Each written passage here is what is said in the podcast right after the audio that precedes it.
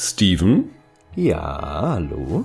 In den USA gibt es eine neue Show namens Celebrity Escape Room, bei der die Friends-Stars Courtney Cox und Lisa Kudrow teilnehmen. Das hat mich auf die Idee gebracht zu fragen, welche Serienfiguren würdest du in deinem dreiköpfigen Escape Room Team dazu nehmen? Also das geht ja davon aus, dass ich selber einer der drei Köpfe bin, deswegen Genau. brauche ich nur zwei. Und ich dachte mir, also natürlich ist erstmal wichtig, aus dem Raum irgendwie auch rauszukommen. Aber wenn das nicht so schnell gelingen sollte, dann muss man mit den Leuten auch gerne Zeit da drin verbringen wollen. Deswegen habe ich mich zum einen für Sherlock entschieden. Vielleicht ein bisschen offensichtlich, aber ich mag ihn nun mal auch, obwohl er so autistische Züge hat. Von Benedict Cumberbatch in dem Fall äh, dargestellt. Und ich glaube, es wäre unterhaltsam. Und ich hätte auch hohe Chancen rauszukommen, weil er jedes Rätsel lösen könnte. Und äh, an seine Seite wünsche ich mir ähm, Liv Lisa Fries in ihrer Rolle als Charlotte in Babylon Berlin. Weil sie Okay. immer sehr unterschätzt wurde in ihren ja, Ermittlungstätigkeiten, aber doch ein ziemlich cleveres Mädchen ist und äh, sehr viel auflösen konnte. Und ich sie einfach wahnsinnig sympathisch finde und cool finde. Und ich glaube, zwischen den beiden könnte sich eine sehr gute Dynamik entwickeln. Zwischen äh, Sherlock und Lotte. Also ich habe natürlich auch gleich an so die Superschlauen gedacht und Sherlock aber, ah, ich weiß nicht, der würde sich so irgendwie Antipathie dafür, dass ich so dumm bin und da nicht sofort rauskomme, ausstrahlen, dass ich da davon Zu abgegangen Recht. bin. Genauso Sheldon Cooper äh, würde, glaube ich, so ähnlich sein oder auch Spock. Das waren so die ersten Assoziationen. Und dann habe ich genau das gleiche gemacht wie du und habe gedacht, wer ist denn klug und wer sind Figuren, mit denen ich gerne zusammen wäre. Und da war meine erste Wahl Veronica Mars. Also die ist in ihren Ermittlungen wirklich klug, die hat auch so eine Art einer Bauernschleue, kann man sagen. Also die, die geht auch an Probleme, die vielleicht nicht mathematisch sind, klug ran. Und mit der würde ich einfach super gerne Zeit verbringen, weil es eine meiner absoluten Lieblingsfiguren in Serien überhaupt. Also das wäre die eine. Und wenn das alles nicht hilft, habe ich dann aber doch noch jemanden, der in Notsituationen super schlau werden kann. Und zwar Chuck. Ich weiß nicht, kennst du Chuck, den von Zachary Levi gespielten titelgebenden Agenten, der mit so einem Computer verbunden war und dann flashen kann und dann sich alles, was er braucht, abrufen kann? Also ich kenne ihn, aber ich habe die, die Serie tatsächlich nie gesehen. Also Der ist ein super Sympath, mit dem kann man echt gut abhängen. Der ist auch Videospielfan und alles. Und ähm, ich glaube, das wäre ein super Team, mit dem ich rauskommen würde, aber auch nicht unbedingt nach zwei Minuten raus muss, sondern auch so ein halbes Stündchen noch Spaß haben könnte. Ja, ist auf jeden Fall eine, eine sehr lustige Prämisse, die man, ähm, finde ich, auch mal ja, bei der nächsten WG-Party anbringen kann. Einfach so, wen würdest du dir gerne in einen Escape Room wünschen? Äh, Finde find ich ganz lustig, die Idee. Hat mir auf jeden Fall Spaß gemacht. Du hattest ja, ähm, das kann man ja den Zuhörern verraten, mir noch vorgeschlagen, MacGyver zu nehmen, weil ich so ein alter Ja, MacGyver-Fan bin. Äh, da habe ich dir dann aber darauf geantwortet, dass ich äh, mit dem alten Richard Dean Anderson, der mittlerweile ein bisschen aufgequollen daherkommt, doch nicht mehr in engen Räumen eingeschlossen sein möchte. Und der neue MacGyver, den finde ich halt einfach nicht cool genug. Deswegen Nee. ist der rausgeflogen.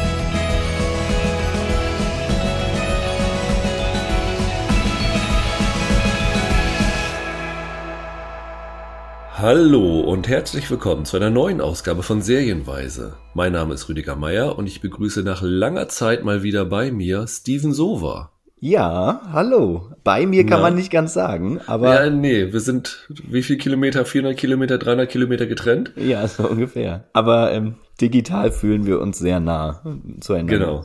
Ich habe schon den Scherz gemacht, dass es äh, in Zeiten des Coronavirus ja auch ganz gut ist, dass wir nicht beieinander sitzen, sondern dass wir jetzt einfach so äh, digital miteinander verbunden sind. Das stimmt.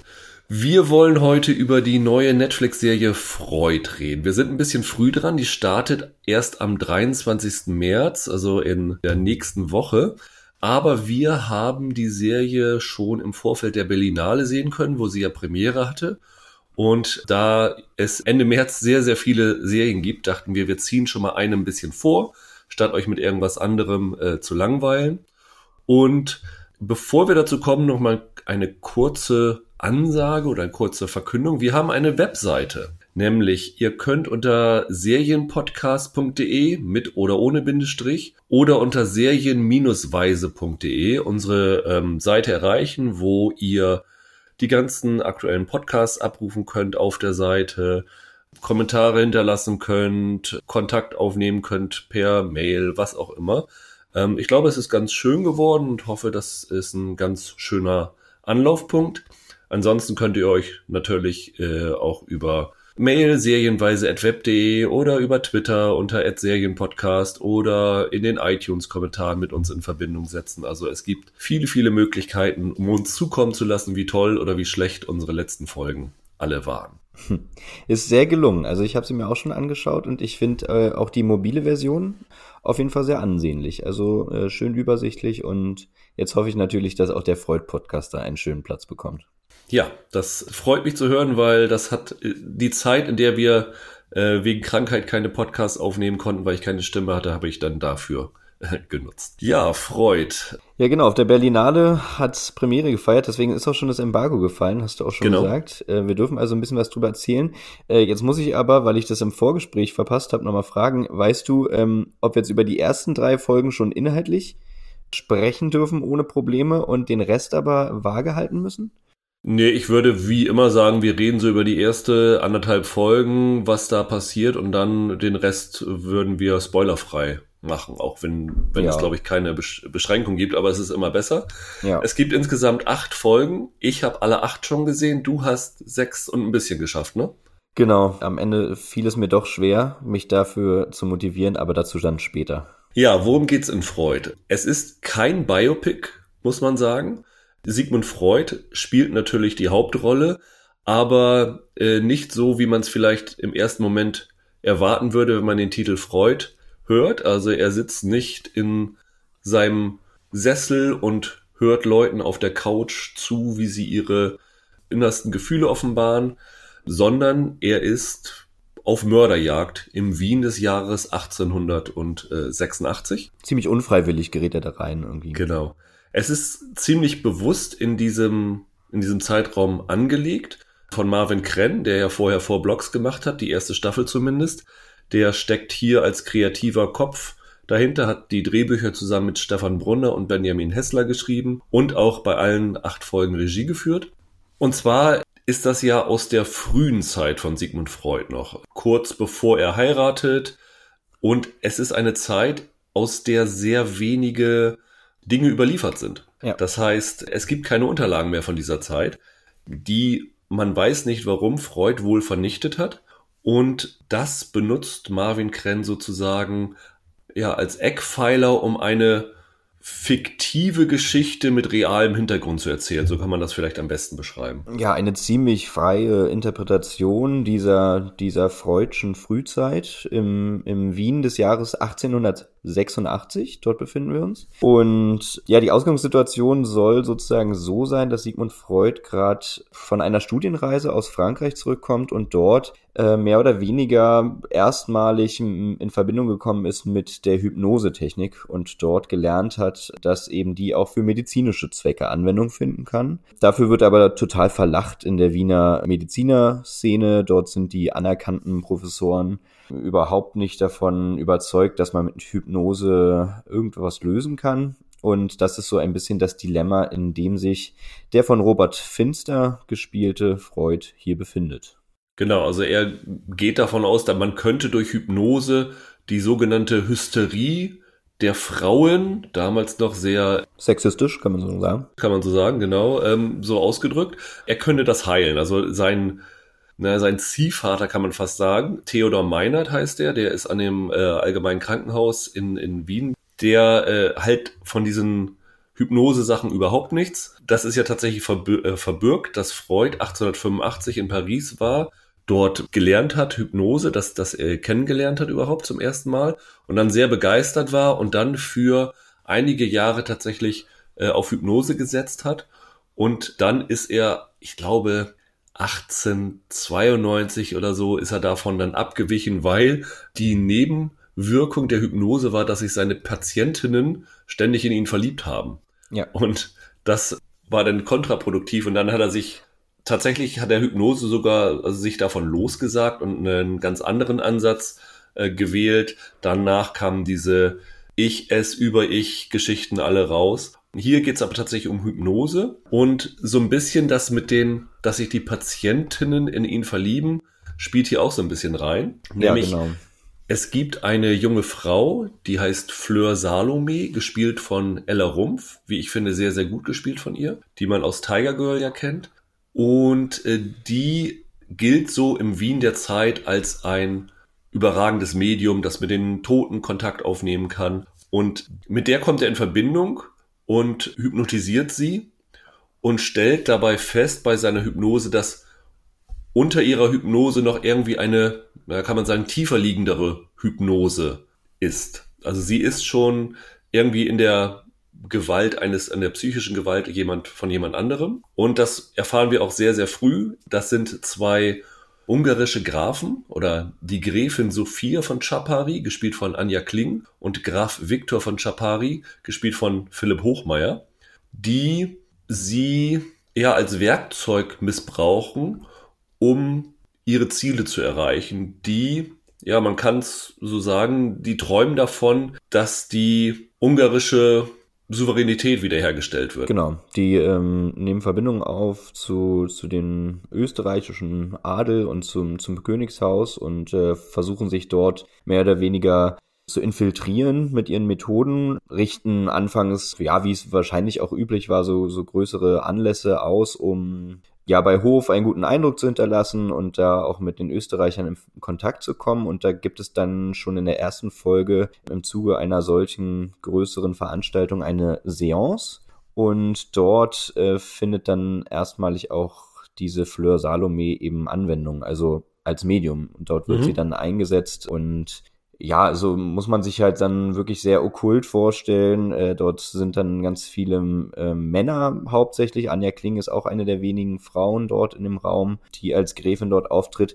Die stehen alle im Kreis und äh, Fleur Salome ähm, ja, gerät in so einen hypnotischen Zustand und alle starren sie dabei an und finden das natürlich ganz faszinierend. Das muss man dann irgendwie so ein bisschen unter dem Blickwinkel des 19. Jahrhunderts sehen, dass das natürlich ja schon äh, einerseits irgendwie verstörend sein kann, aber eben auch faszinierend, einem Menschen dabei zuzugucken, wie er äh, so in Trance und Hypnose gerät. Ja, und das Wichtige ist, dass sie bei ihren Ausflügen ins Unterbewusstsein Vision von Mordfällen hat. Das heißt, sie sieht Mörder blutüberströmt, wie sie ihre Taten äh, machen und tut das auch bevor diese Taten stattfinden. Und das ist der Grund, warum sie dann mit Freud in Kontakt kommt, weil ein, ich glaube, der erste Fall ist, dass ein kleines Mädchen entführt worden ist, ne? Genau. Und sie kann in der ersten Folge sagen, wo sich dieses Mädchen befindet, das alle verzweifelt suchen. Und dadurch erkennt Freud, dass sie bisschen was vorhersagen kann. Und das löst dann diese ganze Handlung aus. Es passieren mehrere Morde und Fleur Salome scheint damit irgendwie in Verbindung zu stehen, weil sie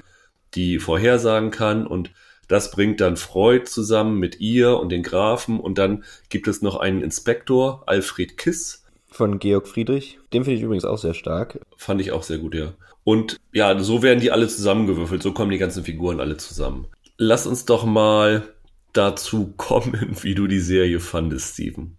Also du warst ja, muss man sagen, erstmal, du warst am Set, ne? Ja, genau. Also es ist schon eine Weile her. Ähm, Im letzten Jahr wurde die Serie unter anderem auch in Prag gedreht. Also sie wurde in Wien und in Prag gedreht. Äh, in Prag wurde von ja unter anderem Netflix und ORF, die das in Kooperation äh, produzieren, weil das wird im österreichischen Fernsehen auch laufen. Genau, am 15. schon. Genau, die haben ähm, ein Set Visit organisiert und dort waren wir an einem stillgelegten alten Krankenhaus in Prag. Ein ziemlich beeindruckender Set auch, muss man sagen. Wir hatten damals das Pech, dass es ein wahnsinnig verregneter Tag war. Also es hat aus äh, Kübeln geschüttet und das hat auch nicht aufgehört. Deswegen kann ich mich auch daran erinnern, dass es äh, immer ein ziemlich improvisierter ähm, Interviewmarathon war, weil man ist dann bei so einem Set-Visit meistens verabredet mit verschiedenen Beteiligten, aber auch eben Protagonisten, um ja Interviews einzufangen. Und das fand dann alles immer in so einem Zelt statt, was äh, wo dann der Regen drauf prasselte. Und als ich meine O-Töne dann abgehört habe danach, war das immer mit sehr vielen Nebengeräuschen verbunden. Aber das nur so am Rande. Auf jeden Fall ja, hatte man damals noch nichts großartig zu sehen. Also Netflix hatte ähm, so spontan was zusammengeschustert, so eine Art ersten Teaser-Trailer, den sie eben der Presse dann äh, präsentiert haben. Der ja auch schon ziemlich, ich sag mal, bildstark daherkam. Also der wirkte sehr atmosphärisch und man konnte sich aber noch nicht so richtig einen Reim darauf machen, wie das jetzt inhaltlich getragen wird. Man bekam dann eben nur gesagt, dass eben Sigmund Freud äh, weniger ähm, therapeutische Sitzungen haben wird, als dass er viel mehr in so eine Art Mordkomplott gerät. Mhm. Und dem ist ja auch so. Und das ich glaube, damals sagte ich noch zu dir, als du mich gefragt hast, wie meine Eindrücke waren, ja, das kann total stark werden, weil ich eben diesen Marvin Krenn auch super finde, mit dem ich mich auch unterhalten habe aber es kann auch grandios floppen. Und irgendwie, ich glaube, also für mich steht jetzt mittlerweile fest, dass leider Zweiteres eingetreten ist. Ich finde, diese Serie, ah, die versucht halt einfach so wahnsinnig viel zu sein und schafft dabei aber irgendwie nicht so richtig etwas gut zu sein. Also es ist so ein bisschen Milieu wo man sozusagen, also so, so, so eine Art, naja, ich sag mal fast Sittengemälde wie bei Babylon Berlin haben möchte. Man möchte irgendwie so das 19. Jahrhundert in Wien zeigen, weil es war halt einfach wirklich so ein Vielvölkerstaat. Da, da lebten ja damals halt wirklich viel, viel mehr Menschen als jetzt in Wien leben. Äh, und da kamen unterschiedlichste Kulturen zusammen und man möchte dieses Wien gerne so pulsierend auch zeigen. Dann hat man aber natürlich Sigmund Freud, der halt einfach einer der legendärsten Männer der Zeitgeschichte ist, der, über den man wahrscheinlich tausend Sachen erzählen kann. Dann hat man gleichzeitig aber noch eine Mordserie in Wien, die man erzählen möchte. Und man hat dann noch so, so eine Art, ja, Ränkespiel von, von österreich-ungarischen ähm, Herrschafts- und Adelsschichten, die da aufeinandertreffen. Das alles aber dann auch noch, also das hört gar nicht auf, man hat so tausend Sachen. Dann wird auch noch so eine medizinische, also so äh, Seite gezeigt, nämlich dass eben verschiedene Einflüsse in der Medizin zu dieser Zeit zusammenkommen und aufeinanderprallen. Also so ja, wissenschaftlicher Auseinandersetzungskram, was eben durch die von dir schon Meinhard äh, erwähnte Rolle da von Rainer Bock ähm, übrigens gespielt, der ja zuletzt auch zum Beispiel in, in Better Call Saul eine größere Rolle hatte und der hier hinter einem furchtbaren äh, Bart versteckt ist. Also ich finde die leider misslungen, weil sie zu viel versucht und ähm, dabei so ein bisschen aus dem Tritt gerät und man gar nicht so richtig weiß, was jetzt sein will. Also wenn man es auch versuchen würde, in ein Genre einzuordnen, wüsste ich gar nicht, ist das jetzt Mystery? Ist das irgendwie so eine Art, ja, fast Kostümserie, weil es eben auch äh, mit sehr viel Kostüm auskommt? Oder ist es dann doch eine Krimi-Serie? Ich, ich weiß es nicht. Auf jeden Fall gefällt mir dieser, dieser Mix letztendlich nicht so gut. Also ich würde es schon klar als Mystery einordnen. Ähm, das Erstaunliche für mich war, wenn du diese Prämisse liest, dann denkst du erstmal an The Alienist, die Einkreisung. Absolut, Diese ja. Netflix-Serie mit Daniel Brühl. Oder so Penny Dreadful-mäßig so ein bisschen auch so in diese Richtung. Also, aber Alienist ist näher dran und, und passt auch ganz gut, ja, das stimmt. Und als ich diese Serie dann gesehen habe, war meine erste Assoziation M, eine Stadt sucht einen Mörder von David Schalko die ich ja grauenhaft fand. Ich weiß, dass es andere auch gibt, die die gut fanden, aber ich finde, diese Serie macht genau so eine übertriebene Künstlichkeit hier rein. Also es gibt eine Szene, wo, das ist glaube ich in Folge zwei oder drei, ich versuche es mal ein bisschen zu umschreiben, wo eine Person auftritt, äh, also in einer Vision, die während dieser Mordvision dann auf einmal in etwas ausbricht, was so völlig seltsam ist und ähm, völlig deplatziert wirkt. Und das soll, glaube ich, künstlerisch sein, aber ich fand es in dem Moment total daneben.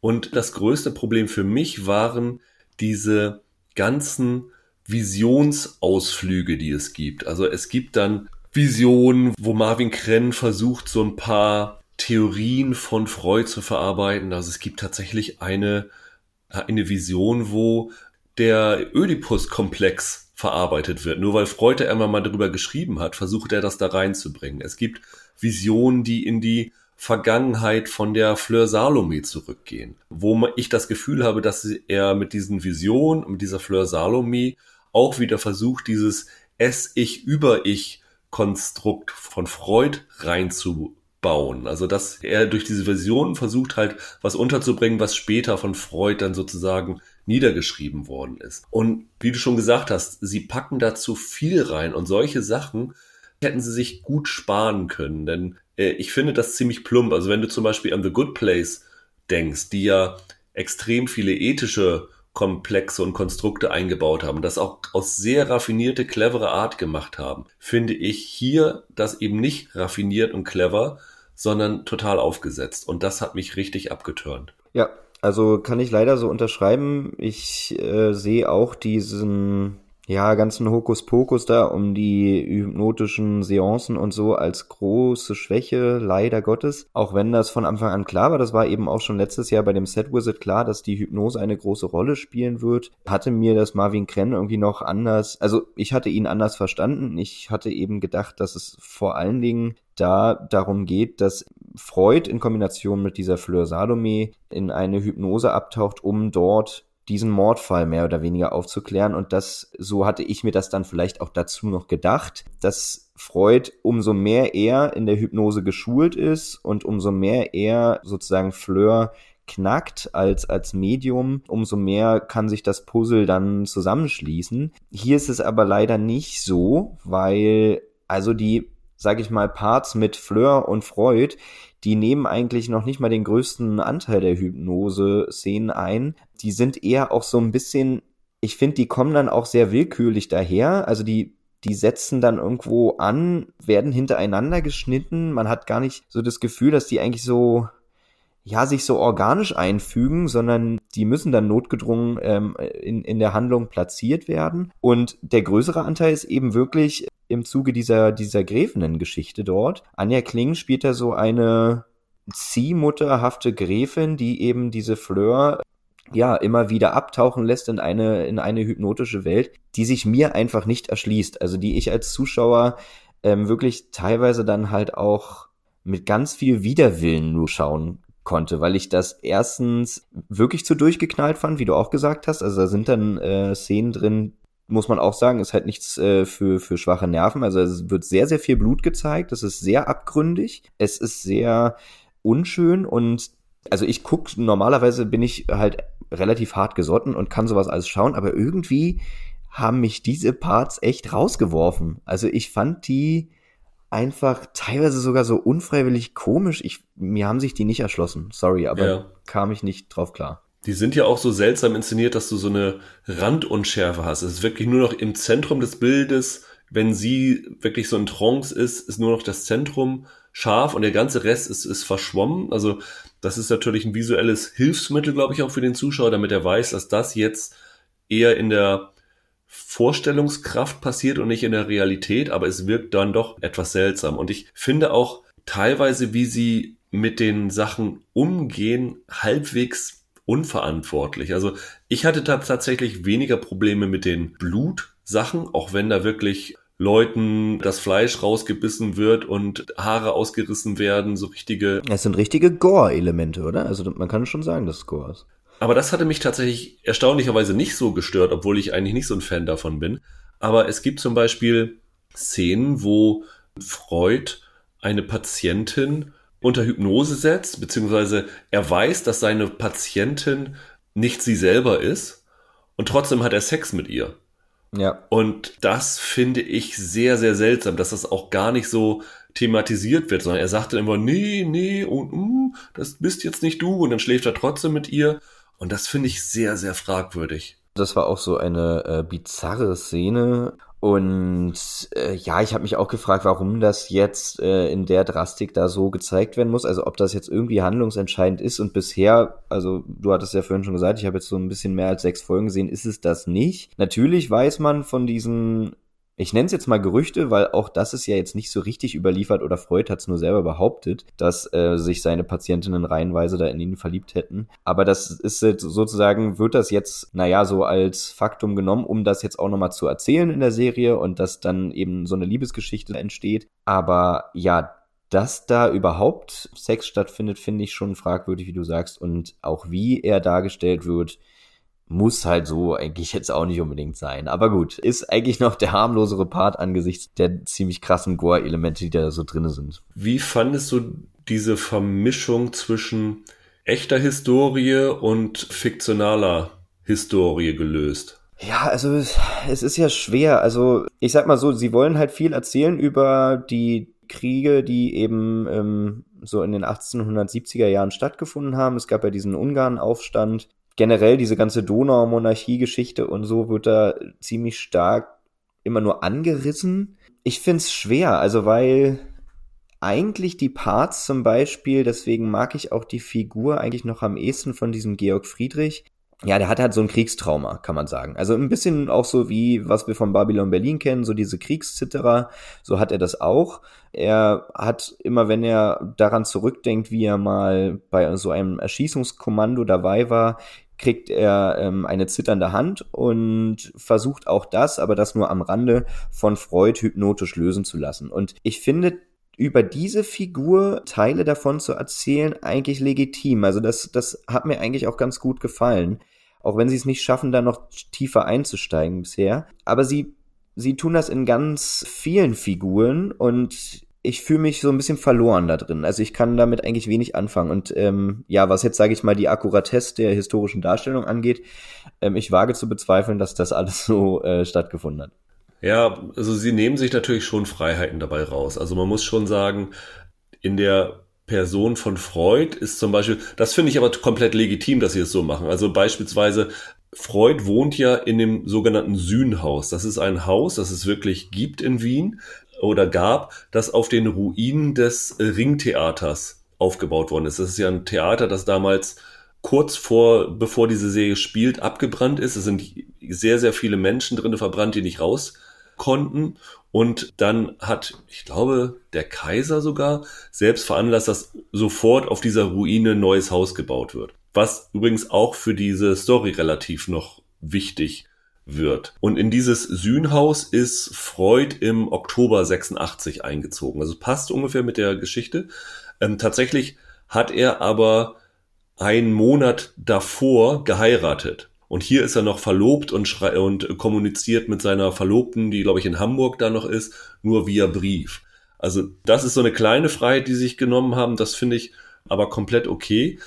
Aber andererseits finde ich zum Beispiel bizarr, dass sie dann ja so wie so ein Buddy von Freud den ähm, Arthur Schnitzler einfügen. Ja, der wirkt, also der wirkt ehrlich gesagt auch einfach nur wie so ein Hampelmann, den sie da reingesetzt haben, der so ein bisschen als Steigbügelhalter für diese ähm, Kulturkreise da dient, also dass Freud so in andere Kreise noch mit reinkommt. Und so ein bisschen als Unterhaltungsmoment, aber so richtig, ja, gehaltvoll ist die Figur jetzt nicht ausgeschrieben worden. Also gefällt mir leider auch nicht. Es ist Historienstaffage um genau, sozusagen nochmal ja. zu zeigen, wo sind wir. Das Problem dabei ist, dass äh, Freud, glaube ich, zum 60. Geburtstag von Arthur Schnitzler einen Brief geschrieben hat. Der ist irgendwann, glaube ich, 1900 irgendwas äh, veröffentlicht worden. Und in diesem Brief schreibt Freud, dass er es, glaube ich, schade findet, dass sie sich noch nie vorher gesehen haben, nicht getroffen haben. Ja. Also das ist tatsächlich historisch wohl überliefert, obwohl sie zur gleichen Zeit in der gleichen Stadt gewohnt haben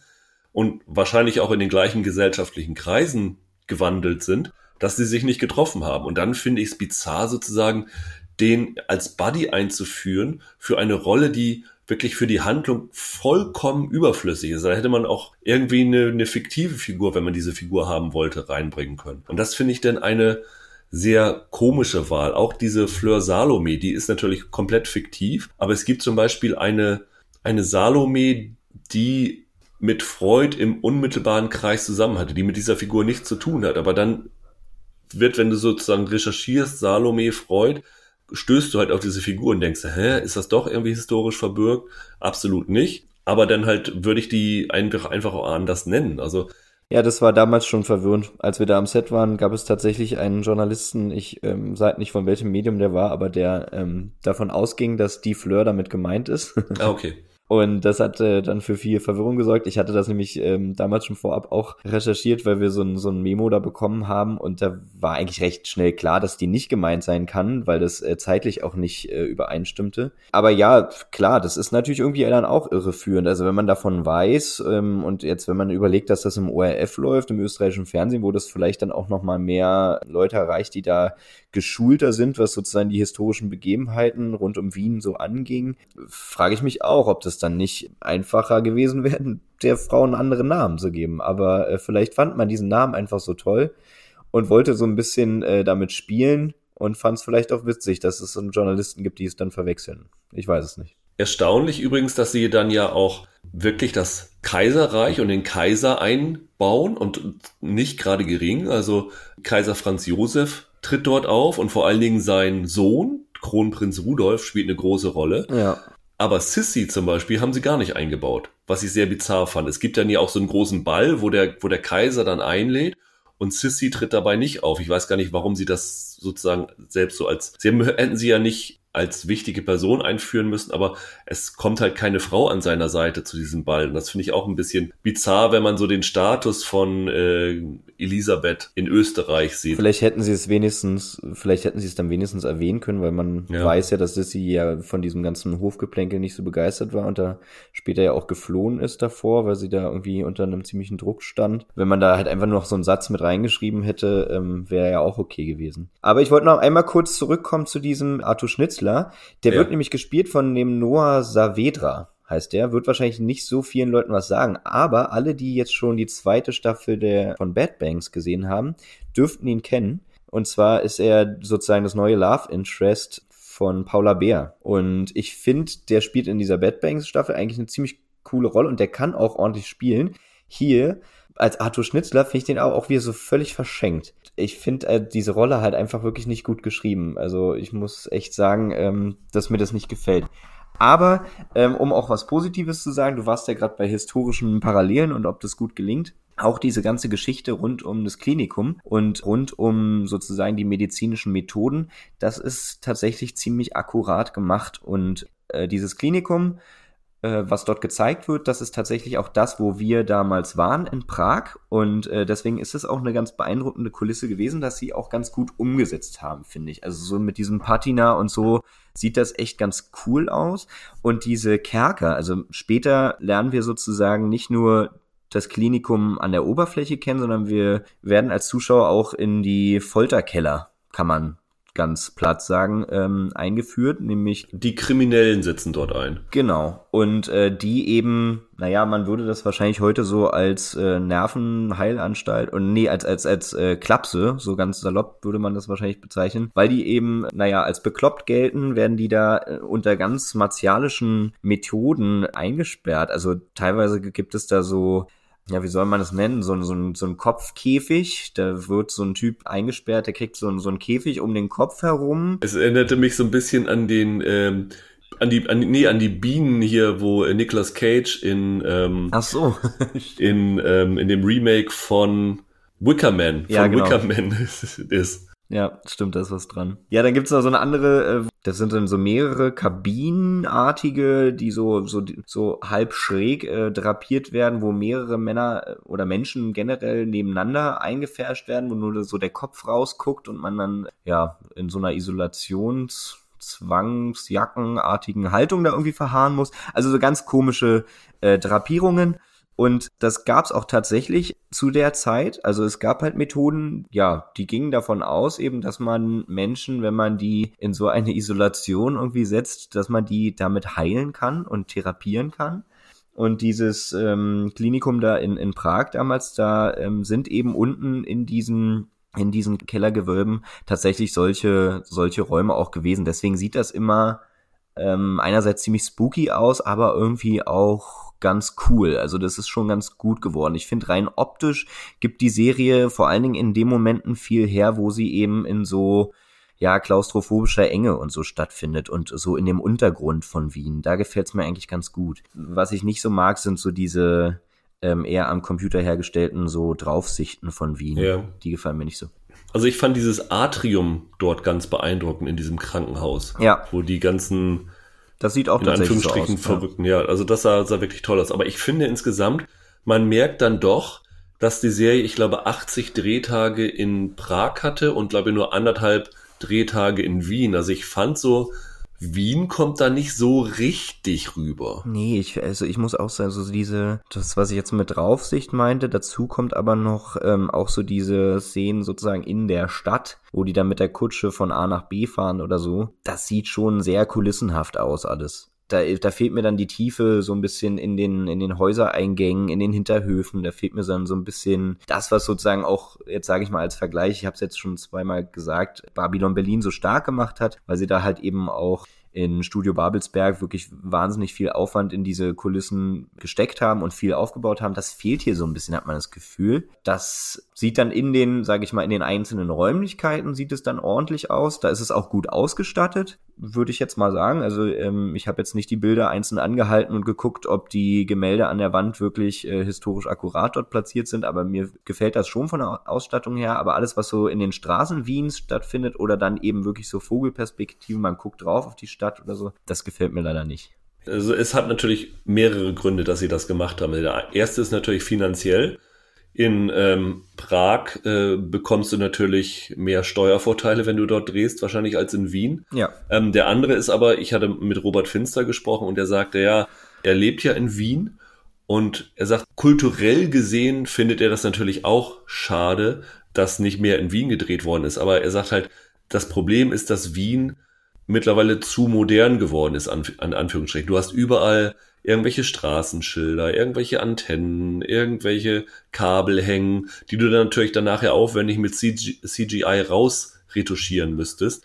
Und in Prag gibt es halt noch Bausubstanz, die tatsächlich aus dieser Zeit stammt, wo du wirklich nicht viel machen musst, wo du dich hinstellen kannst, filmen kannst und das ist gut. Also es ist natürlich nachvollziehbar, dass sie das gemacht haben, aber letztendlich, wenn du so eine Serie hast, Freud, seine Zeit in Wien, da erwartest du schon ein bisschen mehr. Und äh, Roland hatte ja damals, ich weiß gar nicht wann, ob, ob das in dem Vorschau-Podcast war, da hatte er dieses Vienna Blatt gesehen, die jetzt, glaube ich, irgendwann im Sommer im ZDF läuft, wo es ähm, eine ähnliche The Thematik geht, wo es auch um Psychiater geht, der Morde aufklärt. Und da sagte Roland auch, dass ihn das gestört hatte, dass da zu wenig Wien rüberkommt. Und ich finde, das gleiche Problem ist hier bei Freud auch. Also ja, vor allen Dingen zumal, da, da kommt noch was anderes hinzu, dass ich finde, dass dieser atmosphärische Part der Serie einfach so völlig überverkauft wird hier. Also der ist, man hat halt das Gefühl, dass ganz Wien immer im Nebel aufsteigt, dass ganz Wien halt irgendwie ständig nur im, in der Dämmerung äh, existiert, ähm, immer nur am Vorabend oder am frühen Morgen oder so. Und es wirkt alles viel zu düster. Du hattest vorhin schon gesagt, du findest es ah, ich weiß nicht, wie du es ausgedrückt hast, ich nenne es jetzt einfach mal übersterilisiert. Also das ist halt alles so Überstilisiert. Stilisiert, ja genau. Sorry. ähm, es ist, wirkt halt sehr, sehr äh, künstlich und sehr, ja, kulissenhaft habe ich schon gesagt. Und das, also das ist halt das, was ich damit sagen will. Da wird halt ständig irgendwie einen, einen Nebel aufsteigen lassen und äh, es wird sehr viel ach, gemacht, um das so ein bisschen atmosphärisch aufzuwerten und das gefällt mir insgesamt dann einfach nicht. Da hätte mir ein bisschen mehr ähm, Zurückhaltung und vielleicht dann, ja, mag Robert Finster ja auch recht haben, dass das halt zu modern ist, aber dann hätte mir eine normale Einstellung äh, einer Stadt dann doch, glaube ich, mal besser gefallen als das, weil da kommt noch was anderes hinzu. Ich finde auch zum Beispiel diesen, diesen musikalischen Tonfall, der da gewählt wurde, das ist mir auch immer alles sehr stark eingesetzt. Da werden dann immer so brachiale, sehr epische Töne irgendwie angeschlagen. Man fragt sich, ja, wo das jetzt herkommt, ob das jetzt hätte sein müssen. Ich finde ja wirklich beeindruckend, was sie von den Namen her für, für einen Cast zusammengestellt haben. Also äh, Robert Finster ist ja fast noch einer der unbekannteren, muss man sagen. Ja. Es sind da ja österreichische Burgschauspieler dabei, also wirklich große Theaterkräfte. Also zum Beispiel die, die Mutter von Marvin Krenn, Brigitte Krenn, spielt die Lenore, die ist die, die Zugehfrau von dem Freud, die dort Diese immer. Diese Haushälterin, ja. Genau, die dort immer rumwuselt. Ähm, Philipp Hochmeier haben wir schon erklärt, der ist ja auch angesehener Schauspieler. Anja Kling ist ja nicht unbekannt. Ähm, du hast Rainer Bock erwähnt. Also es ist schon Deutsch-Österreich schon wirklich relativ hoch besetzt. Das war ja auch bei M eine Stadt sucht eine Mörder so. Die waren ja, der Cast war ja ein Who is Who. Und trotzdem finde ich, dass die Serie ein Problem schauspielerisch hat. Und ich glaube, das liegt nicht an den Schauspielern. Nee, würde ich auch nicht sagen. Wir haben ja beide jetzt eigentlich, sind wir übereingekommen, dass sozusagen die Rolle der Fleur von Ella Rumpf gespielt und eben die des Kiss von Georg Friedrich gespielt, schon ganz ordentlich sind. Und ich würde jetzt mal also spekulieren, dass das daran liegt, dass die Figuren auch ganz gut geschrieben sind. Ja. Also, weil das nämlich exakt die beiden Figuren sind, bei denen man auch mal mehr in die Vergangenheit der, der Persönlichkeiten eintaucht. Äh, ich erwähnte ja schon, dass man äh, ein bisschen was erfährt äh, von seinem Militärdienst und dass er da so ein Erschießungskommando durchmachen musste. Dann kommt noch hinzu, dass da will ich jetzt nicht spoilern, aber dass er eine tragische Familiengeschichte hat. Und das macht diese Figur nahbarer, das macht diese Figur nachvollziehbarer und einfach gut. Bei Fleur ist es so, das ist halt eben ein sehr ja, ein, ein Charakter, wie man, ja, man könnte jetzt sagen, einerseits so eine Mischung aus Femme Fatale und undurchsichtiger Mediumhaftigkeit, wie sie ja eben auch hier selbst ist. Und das macht sie sehr interessant. Also man möchte natürlich erfahren, wo kommen diese Fähigkeiten her, was hat sie erlebt, dass sie überhaupt da hingekommen ist. Und das gibt ihr, glaube ich, viel Material, um das auch darstellerisch dann so umzusetzen. Bei den anderen Figuren, also ich muss sagen, Freud verliert sich so ein bisschen auch in der schieren Menge an, an sprechenden Figuren da fehlt dann so ein bisschen die Substanz. Also bei diesem Meinard, bei dem Professor, der ist doch so, das ist ja gar nichts. Also es ist ja einfach nur so eine Hülle, der da wirklich mit so einem doofen Bart halt umherläuft und Rainer Bock ist völlig verschwendet in der Rolle.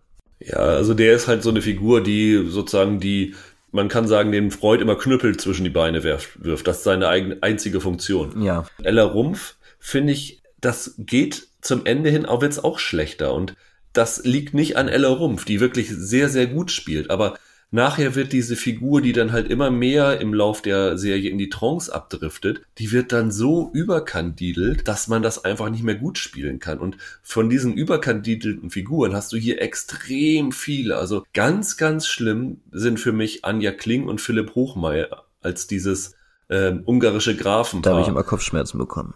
Das ist so schlecht. Also und ich glaube, das, das sind keine schlechten Schauspieler. Die sind einfach, die Rollen sind so, so übertrieben und überzeichnet geschrieben, dass man da einfach nichts Vernünftiges rausmachen kann, wenn sie dann ihre Intrigen machen und der, der Hochmeier, der wechselt dann auch sogar, glaube ich, seinen Akzent. Also er spricht dann, meistens spricht er richtig normal und dann, wenn er dann irgendwann zu Hofe eingeladen wird, hat er dann auf einmal so einen ja, ungarischen Dialekt da unten drunter, was so völlig bizarr ist, um zu kennzeichnen, dass er Ungar ist oder warum auch immer. Ich habe das übrigens immer mit englischen Untertiteln geguckt, weil ich, also weil das ja sonst auch sehr, sehr stark mit so einem Wiener Schmäh äh, daherkommt und äh, auch der Georg Friedrich zum Beispiel, der sehr, sehr stark in diesem Dialekt spricht, dass ich teilweise wirklich das nicht gut verstehen konnte und mir lieber noch Untertitel mit dazu gepackt habe.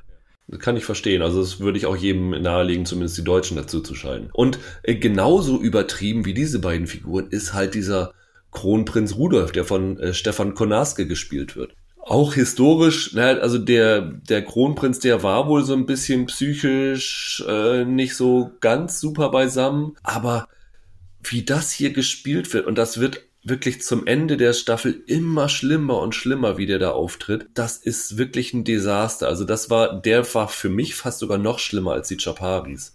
Ja, ja, kann ich, kann ich so nicht sagen, weil der hat halt nicht so viel Anteil. Die anderen sind immer so oft zu sehen. Deswegen haben die mich nur. Also du hast ja halt noch nicht die letzten beiden Folgen gesehen. Da wird er halt immer äh, präsenter und das ist wirklich ganz furchtbar. Ja, da, da gibt's ja auch so eine Szene, wo er da was in, in den Mund geträufelt bekommt, nenne ich jetzt mal sehr beschönigend, wo, wo ich auch einfach noch immer noch nicht so richtig verstanden habe, warum das jetzt in dieser Form so inszeniert werden musste. Aber ja, schade eigentlich. Also ich habe von Marvin Krenn eigentlich gedacht, dass ich ihn echt sehr, sehr stark finde. Es ist aber, vielleicht kann man dazu auch nochmal was sagen, also gar nichts für Fans, sage ich mal, von Four Blocks, die jetzt äh, Four Blocks irgendwie stark fanden, weil es eben ja so, so eine so eine so eine Stadt äh, in all ihren Facetten zeigt und eben mal so so ein so ein wenig beleuchteten Aspekt irgendwie da hervorholt, sondern es ist es ist eigentlich viel mehr noch seine Zeit, so was er davor gemacht hat. Er hat ja mal so einen, so einen Zombie-Film gemacht, Rambok. Der erinnerte mich teilweise daran. Und dann gibt es, den ich mir jetzt auch nur deswegen nochmal angeguckt habe, so, so einen Alpenhorror-Film, Blutgletscher heißt der von Krenn. Und das ist eher so diese Stoßrichtung, die er hier auch verfolgt. Es wirkt eher ja, sehr, du hast ja auch gesagt, du würdest es als Mystery bezeichnen. Es hat aber auch sehr, sehr viele Horrorfilm-Elemente, dass man das schon ja so einem Publikum, sage ich mal, zumutet, was eher horroraffin ist und jetzt nicht irgendwie aus so einer ja, zeitgeschichtlich oder, oder Milieu, na, Milieu kann man jetzt eh nicht sagen, das war bei Four Blocks so, aber ähm, zeitgeschichtlich Interessierte, glaube ich, werden sich bei Freud nicht so richtig wiederfinden. Die werden das, glaube ich, alles viel zu abgedreht finden.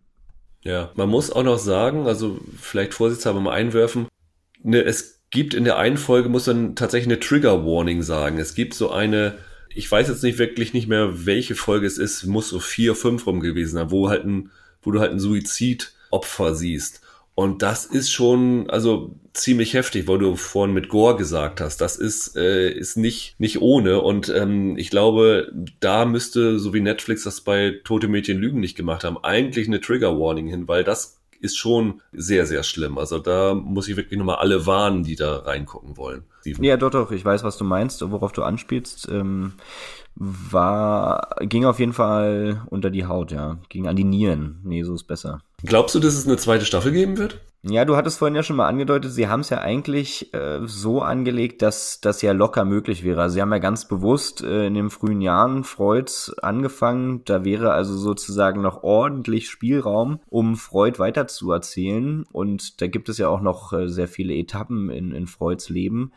Ich sag mal so, also ich kann mir kaum vorstellen, dass sie es nicht machen, weil das halt schon ein äh, großes Projekt ist und vor allen Dingen auch ein Prestigeprojekt ist. Das lief jetzt bei der Berlinale, das hat auch da, muss man sagen, eher spärliche äh, Pressekritiken bekommen. Also die Aufmerksamkeit war jetzt nicht so riesig, aber ich denke mal, also sie werden sich die bloße nicht geben ich äh, selbst aus, mein, aus meiner persönlichen Sicht, wenn ich das jetzt irgendwie legitimieren müsste, würde sagen, nee, stopp, halt, also lieber ein Ende mit Schrecken als ein Schrecken ohne Ende, weil ich finde es wirklich nicht gut. Aber ich denke mal schon, dass sie noch was machen. Ähm, und vielleicht werden sie versuchen, es auch genretechnisch ein bisschen anders anzugehen. Marvin Krenn hat ja auch vor Blocks nach der ersten Staffel verlassen. Vielleicht versuchen sie es nochmal mit einem anderen Showrunner David Schalko sollte es vielleicht nicht werden.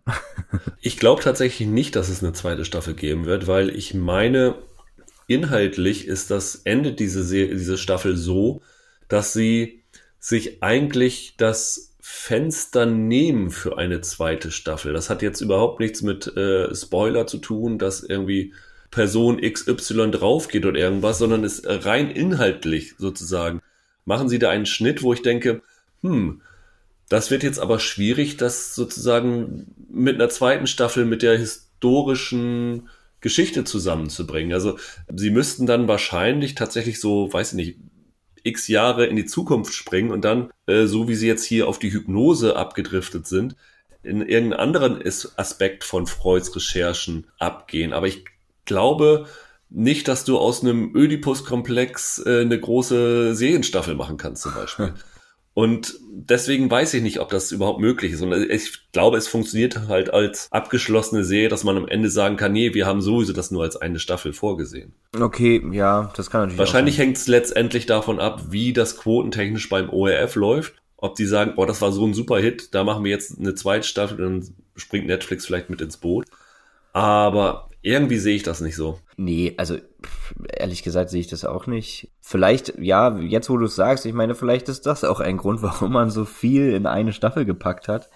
Also so ein paar Sachen haben wir noch nicht mal erwähnt und wir haben ja schon viel gesagt. Äh, aber es spielen natürlich auch seine Kokainexzesse eine große Rolle. Ja, also ja. diese ganzen Drogeneskapaden werden noch mit angeschnitten. Auch, aber auch das, das ist tatsächlich ein bisschen übertrieben, weil ja. er hat das, glaube ich, auf eine Empfehlung von einem anderen Arzt gemacht. Und ähm, er war aber so, dass er das jederzeit kontrollieren konnte und wieder absetzen konnte und hat das dann, glaube ich, tatsächlich dann irgendwann in den 90, 1890ern aufgehört damit. Und hier wirkt es dann teilweise doch schon, dass er total süchtig ist. Irgendwann trinkt er ein ganzes Fläschchen aus und so.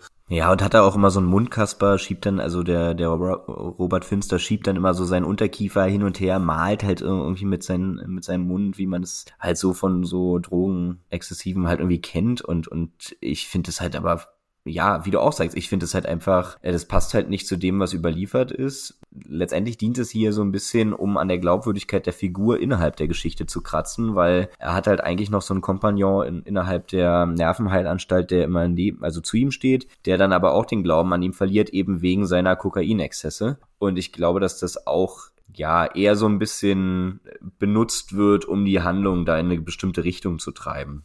Mit seiner Verlobten gibt's auch noch ähm, so, so Plots und all sowas. Also ja, und dann auch Antisemitismus zum Beispiel, kann man, ja. kann man ruhig sagen, ist halt auch nochmal ein großes Thema. Er und seine jüdische Familie, das sozusagen ähm, werden da, also weil du jetzt sagst, genau, Verlobte, das spielt auch eine große Rolle.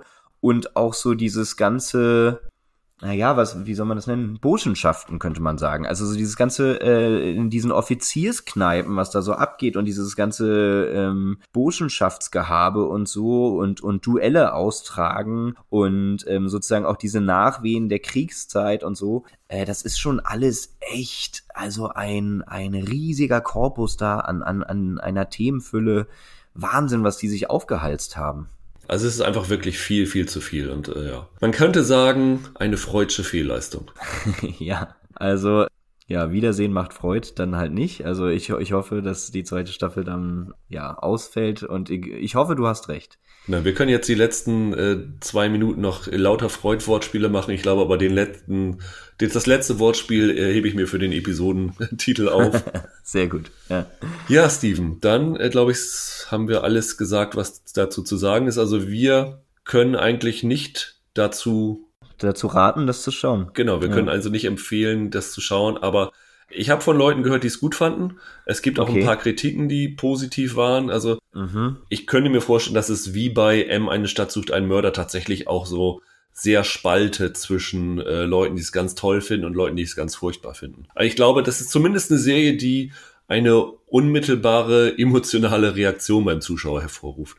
Ja, das auf jeden Fall. Ich habe mich auch so gefragt, wer wer könnte denn das gut finden? Also gibt es so eine Genre-Zielgruppe, also so eine so eine Gore äh, oder so, die das abfeiern wird? Aber irgendwie dachte ich jedes Mal, wenn man auf so ein spezifisches äh, Genre kommt, dann würden diese ähm, Liebhaber des Genres das wiederum nicht gut finden, weil es dafür auch zu viel anderen Kram in der Serie ja. gibt, der die dann wiederum abschreckt. Also es ist echt äh, ein Konglomerat an Sachen da drin, dass, dass ich mir schwer vorstellen kann, dass es für so ein breites Publikum vermittelbar ist, aber eben auch für eine spitze Zielgruppe dann wieder schwierig wird. Also irgendwie weiß auch nicht. Also ich bin sehr gespannt, wie es jetzt erstmal in Österreich aufgenommen wird. Da war ja M auch nicht so ein Erfolg, weder bei Publikum noch bei Kritikern. Und dann schauen wir mal weiter. Äh, weiter schauen wir auch nächste Woche, denn dann werde ich mit dem geschätzten Holger Lübgemann, äh, über die neue Netflix-Serie The English Game sprechen, nämlich die Fußballserie von Julian Fellows, der ja Downton Abbey gemacht hat. Könnte sehr, sehr interessant sein, geht um den äh, Anfang des äh, Fußball, professionellen Fußballsports in England und ja, ist vielleicht ein ganz guter Zeitvertreib dafür, dass die Leute jetzt nicht mehr in die Stadien wegen Coronavirus gehen können. Das wird uns noch lange verfolgen. Das glaube ich auch, ja. Das ist eigentlich eine goldene Zeit zum Serien gucken. Ja. Auf jeden Fall. Also das wird wahrscheinlich sehr, die Leute gehen nicht mehr so viel raus, also der wird sehr viel gebinged, denke ich mal. Aber. Ja, und Kinos werden auch geschlossen, also. Vielleicht hat Disney Plus jetzt auch clevererweise das jetzt Ende März. Also man könnte sagen, das ist ideal mit dem, äh, mit dem Start. Gut, dass Freud gegen Disney Plus antreten musste. Hat Netflix sich das beste Pferd geschnappt. ja, dann hören wir uns äh, nächste Woche wieder und wünschen euch ein schönes Wochenende. Macht's gut. Ciao, ciao. Tschüss.